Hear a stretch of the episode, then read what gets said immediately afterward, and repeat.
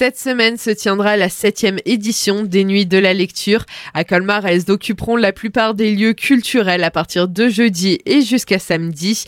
Et le musée Unterlinden en fait partie pour la cinquième année consécutive. On voit ça avec Laurent Sad, chargée de communication du musée Unterlinden. Les événements qui sont organisés au musée à cette occasion sont divers et variés. Ils sont accessibles à tous les types de publics, enfants comme adultes. Et c'est aussi l'occasion pour de nombreux et de nouveaux visiteurs de découvrir le musée et ses collections autrement, notamment à travers euh, les lectures euh, déambulatoires, donc qui proposent euh, des lectures devant les œuvres parmi les collections permanentes du musée. Au musée, les activités se tiendront uniquement jeudi et vendredi et on inaugure jeudi à 19h avec la fameuse lecture Proust. Oui, c'est ça. Donc le 19 janvier à 19h, on débute la programmation avec le fil d'Ariane reliant l'ensemble des sites partenaires, donc qui participent aux nuits de la lecture. L'événement de la lecture marathon Proust, donc pour la quatrième année, les élèves du conservatoire de Colmar liront des extraits du livre Du côté de chez Swann de Proust au musée Unterlinden. Et vendredi, plusieurs activités sont prévues au musée Unterlinden et c'est toujours en lien avec l'exposition en cours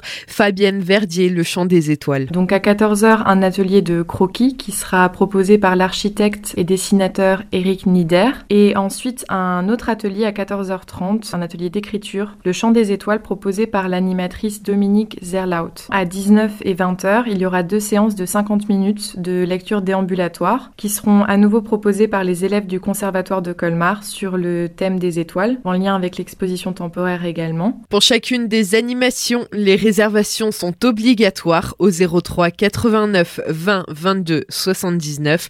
Et pour retrouver le programme complet de Colmar pour les nuits de la lecture, ça se passe sur le site internet nuitdelalecture.fr faire